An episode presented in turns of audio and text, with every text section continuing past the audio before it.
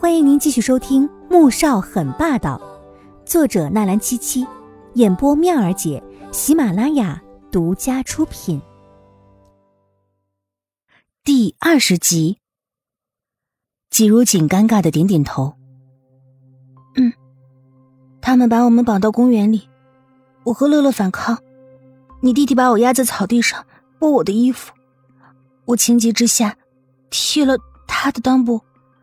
他疼的不行，我就趁机爬起来想要逃跑，哪知道他一只手还抓着我的脚，我吓死了，我抬脚就冲他踹了过去。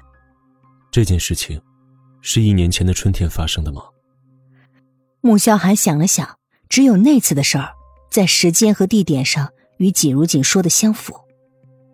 季如锦嗯了一声，嗯，之后我才知道，你弟弟曾是逼大的霸王，谁也不敢惹他。身边有一群狐朋，哦，好朋友，都是有头有脸的人物，还放话说看到我就要弄死我，有好几次冲到我们 A 大去逮我，说要对我先奸后杀，我一直都躲着，没想到今天这么背。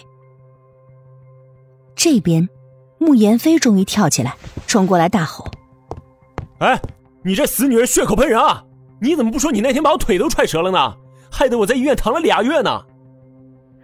季如锦被吼得一缩脖子，立刻躲到了穆萧寒的背后，梗着脖子说：“我那是正当防卫。”这时候，穆恩恩、江圆圆、穆蒹葭扶着老太太走了过来，几个人脸色十分的难看，尤其是穆恩恩，看季如锦的眼神很是愤怒。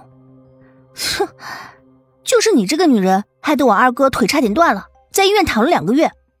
你这么恶毒，你怎么不去死啊你？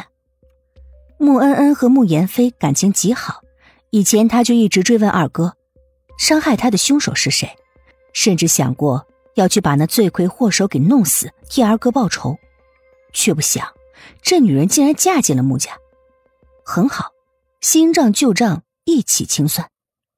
哼，就算是你不想和圆圆结婚，也要找一个身世清白、品行端庄。心地善良的女孩才是啊！穆蒹葭在旁边也跟着指责，那意思是说，季如锦无父无母，品行不端，心肠歹毒。而关于季如锦的身世，是他几分钟前让人调查到的。趁你爸妈还没回来，不知道这件事情，赶紧跟这个女儿离婚了吧，否则，要是让他们知道你和伤害颜飞的女人结婚，他们得有多伤心呢？穆老太太也下了命令，她根本就不喜欢这个季如锦，如今知道她是害得自己孙子差点瘫掉了条腿的人，更是容不得她了。季如锦面色瞬间煞白，他想哭，可是尊严告诉他不能哭。难道他无父无母，就该被这些自以为高高在上的人践踏欺辱吗？明明是穆言飞对他企图不轨在先，可穆家的人不分青红皂白，就将所有的罪责全都算在了他的头上。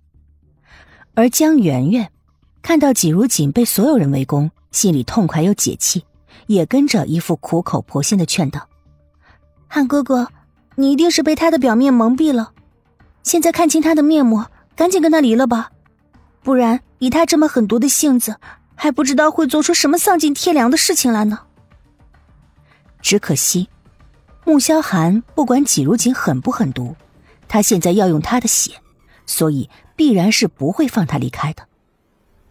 他的目光在面前几人身上扫过，最后落在季如锦的脸上。此时，他正委屈的低着头，紧抿着唇不吭声，默默的承受着所有人的指控，似乎不管接下来他做出什么样的决定，他都会毫不犹豫的接受。他想。他一定很不喜欢这儿吧？应该是盼着离开这儿，才会一点反抗都没有。只是要让他失望了。穆萧寒突然笑起来，伸手握住季如锦的手。哼，阿锦不是恶毒的人，这点我信他。至于颜飞受伤那件事情，毕竟不是每个人都像小姑你这么豪放不羁，阿锦才是受害者。颜飞现在不是好好的站在这儿吗？季如锦一脸震惊，不怪他这么震惊，就是穆家其他人也是不敢置信。穆萧寒身为大哥，对两个弟妹是宠爱有加，可今天为了这个女人，一再的与家里所有人反抗。难道真是这个女人给他灌了什么迷魂汤吗？哥，你是不是被他灌迷魂药了？你怎么处处都向着他？我们才是你最亲的人，你怎么可以为了包庇他就不为二哥报仇了呢？当初你可说了，若是找到那个害二哥受伤的人，一定饶不了他。穆恩恩气愤到了难以置信，对于季如锦的敌意也越来越深了。这个女人的出现。令他感到了一种即将失去最疼爱自己亲人的恐慌。嗯，是的，我晚上一定好好教训他，让他知道什么叫夫纲。